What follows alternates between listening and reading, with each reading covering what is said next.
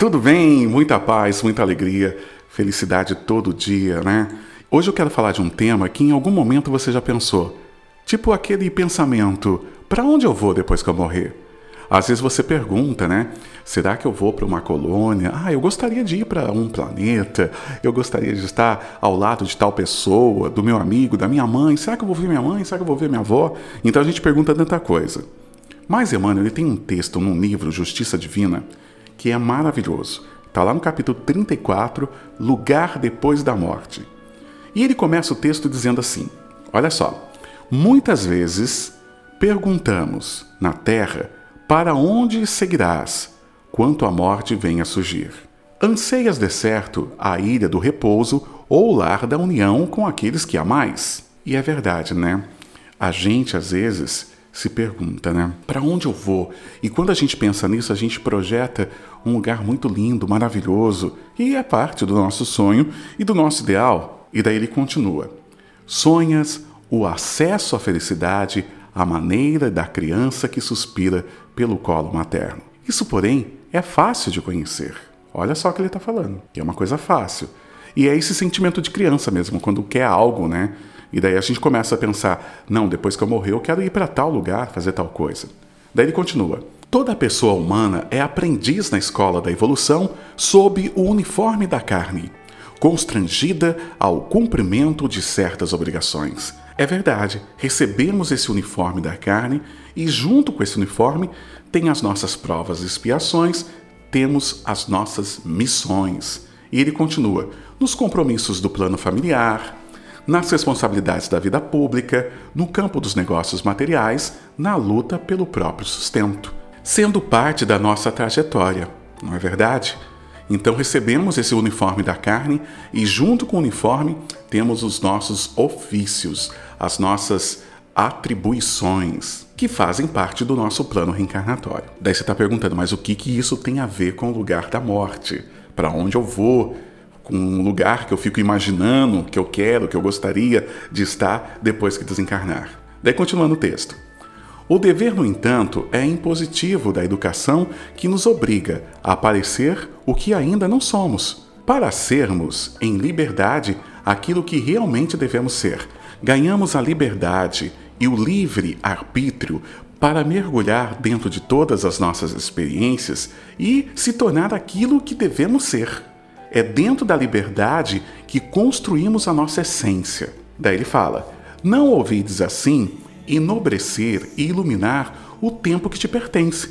Como é importante o nosso tempo, como o nosso dia a dia é importante, como as nossas horas vagas são importantes. Porque é nesse tempo que podemos refletir várias coisas da nossa vida, que absorvemos as experiências, fazemos as nossas reflexões. Então é nesse tempo que temos que conseguimos fazer a nossa absorção, ou seja, dentro dessa liberdade, tornar aquilo que devemos ser. Então, olha só o que Emmanuel está fazendo.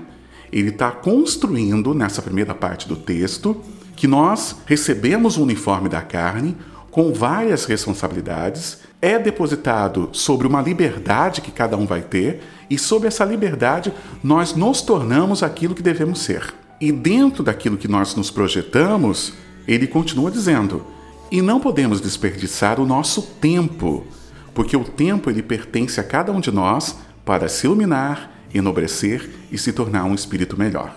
E agora Emmanuel vem com uma grande sacada no texto. Escuta só.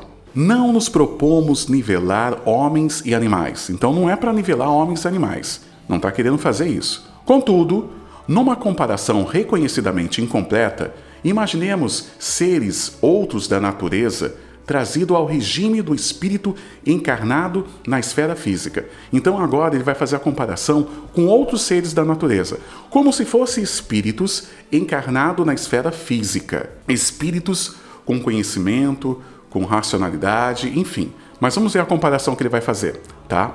E ele diz: o cavalo atrelado ao carro, quando entregue ao descanso, corre a pastagem, se refocila na satisfação dos próprios impulsos. Verdade? Quando você solta o cavalo, para onde ele vai? Para o ambiente que mais agrada a ele.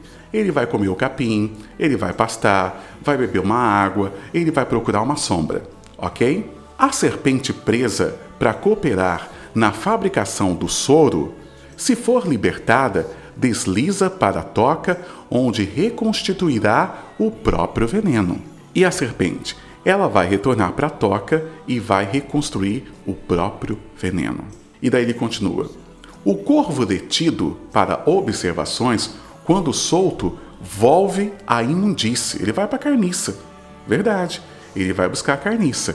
Então retorna sempre para aquilo que mais atrai.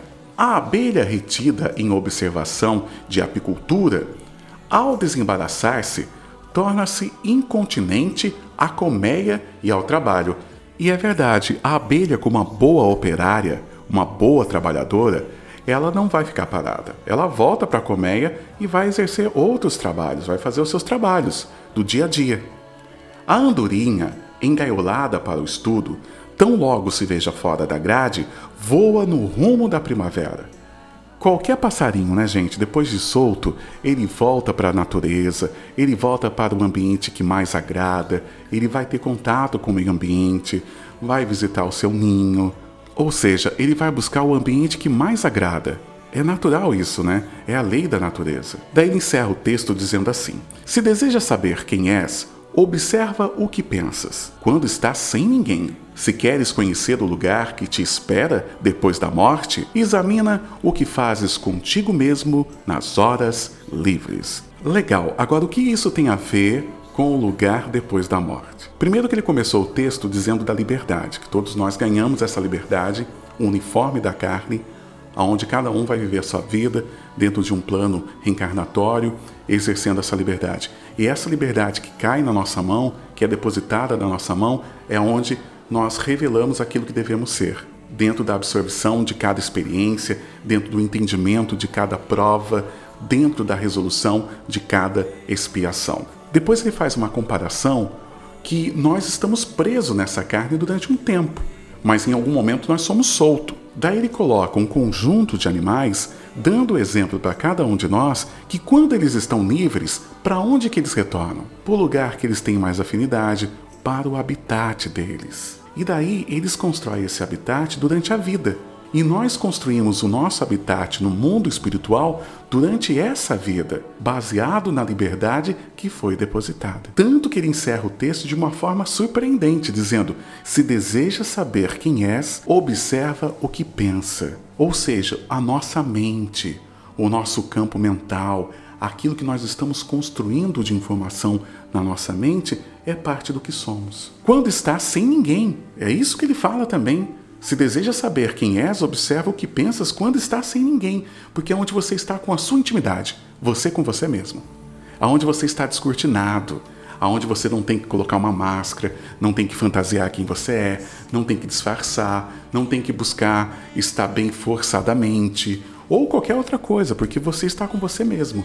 Então, quer saber quem você é? Descubra isso no momento da sua intimidade, que você está sozinho, você e você. E se queres conhecer o lugar que te espera depois da morte, examina o que fazes contigo mesmo nas horas livres. Porque você descobre qual é o seu habitat, para onde você vai retornar. Nós iremos retornar para o ambiente que nós estamos construindo agora. Então, do que vale ficar pensando se não estamos trabalhando nisso? O que, que nós temos que fazer? Trabalhar as nossas ações aqui no dia a dia, construindo uma ponte que vai levar você para o seu habitat natural, para o lugar aonde os seus sentimentos estão vibrando. Nós vamos sair daqui, vamos atravessar uma ponte e nós vamos para o lugar aonde foi construído pelos nossos sentimentos e pelas nossas ações enquanto encarnados, enquanto encarnados. A lição que Emmanuel traz é isso. Então, às vezes, a gente fica projetando, sonhando, imaginando o lugar, mas a gente esquece do agora, esquece do nosso dia a dia, esquece daquilo que ele falou lá no começo do texto, que nós recebemos o uniforme da carne. Colocamos essa carcaça e nós temos os compromissos do plano familiar, as responsabilidades de vida pública, os nossos negócios materiais, a luta pelo próprio sustento. Como nós vamos resolver tudo isso, como nós vamos passar por cada fase da nossa vida, determina o nosso habitat na pátria espiritual. A nossa evolução moral, as nossas ações, o nosso estado de humildade, de caridade. Então precisamos, antes de pensar para onde vamos, fazer um exame de consciência, tentando descobrir quando eu estou comigo mesmo, quem eu sou. Quando eu estou sozinho, quando eu não tenho ninguém, quem eu sou. É o que ele falou. Se deseja saber quem és, observa o que pensa quando estás sem ninguém. E daí, nesse momento, você começa a observar aquilo que você pode melhorar em você. Sabe a ponte que você vai construir para chegar ao seu habitat, aquele lugar que tanto você espera? É mediante as suas ações, a sua moral, a sua virtude, as suas ações aqui.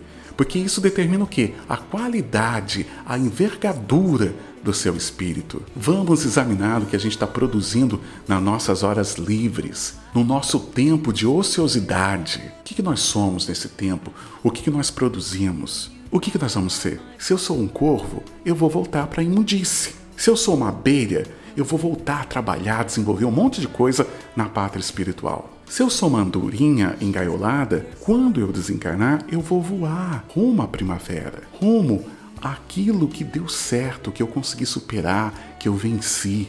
E se eu sou uma serpente cheia de veneno? Quando eu desencarnar, eu vou voltar para minha toca e vou começar a produzir vários venenos. E se eu fui um cavalo que trabalhei bastante, que estava cansado, mas sempre na bondade, permaneci no bem? Quando você desencarnar, qual que vai ser o habitat? Um lugar de satisfação e descanso. Nós plantamos o alicerce da nossa construção, da nossa casa espiritual, para onde vamos, está sendo construído agora, com as suas atitudes, com o seu dia a dia. Então, quando você pensar no lugar que você vai depois da morte, pense em duas coisas importantes: o que você tem feito nos momentos livres e o que você é quando você está sozinho. O que você anda pensando quando você está sozinho, sem ninguém. Baseado nisso, você já sabe como que anda a sua ponte e qual vai ser o habitat que vai estar esperando por você quando você desencarnar. Eu torço que você esteja projetando muitas coisas boas, que você esteja superando muitas coisas na sua vida, para que quando você vá para a pátria espiritual, você tenha tudo aquilo que você é merecedor, dentro da paz, dentro da harmonia, com os espíritos benfeitores, com seus espíritos familiares. Mas não esqueça como que você vai construir essa ponte, respeitando em primeiro lugar o uniforme da carne, usando da sua liberdade para as melhores escolhas, alinhado com o evangelho e buscando cada vez mais distribuir paz, amor, felicidade e alegria para todos aqueles que passam pelo teu caminho. Assim, meu amigo, você vai fazer uma ponte resistente e quando você chegar no seu habitat espiritual, você pode ter certeza que você vai respirar com muita tranquilidade e com muita paz. Que Jesus te abençoe hoje e sempre. Um ótimo dia, uma ótima tarde, uma ótima noite, um ótimo tudo para você. Até a próxima.